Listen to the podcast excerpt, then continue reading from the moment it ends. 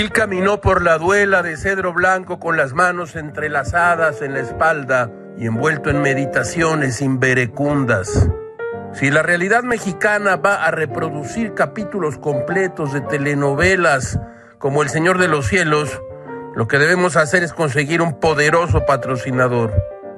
La noticia cayó como una piedra en el charco de la vida pública. Genaro García Luna, exsecretario de Seguridad Pública durante la administración del expresidente Felipe Calderón, fue arrestado en Dallas, Texas, acusado de tener vínculos con el narcotráfico. Y vaya qué vínculos.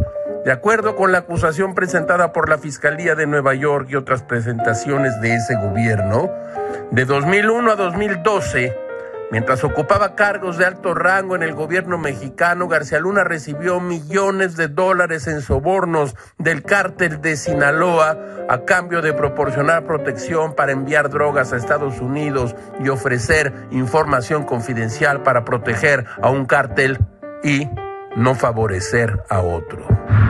Gilga no quiere mentir. Mientras leía los detalles de la noticia crecía su asombro.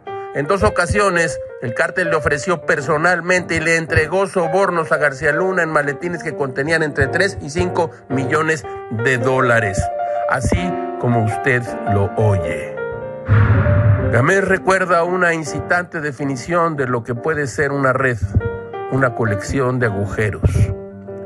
Si todo esto que Gilga ha oído y leído es verdad, la guerra del expresidente Calderón ha sido una colección de agujeros.